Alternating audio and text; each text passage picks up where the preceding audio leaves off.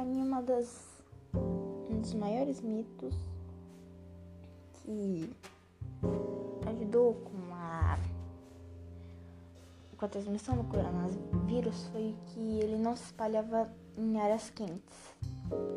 Porque muita gente achava que muitos cientistas achavam que ele não se espalhava e que poderia ser mais menos ter menos transmissão.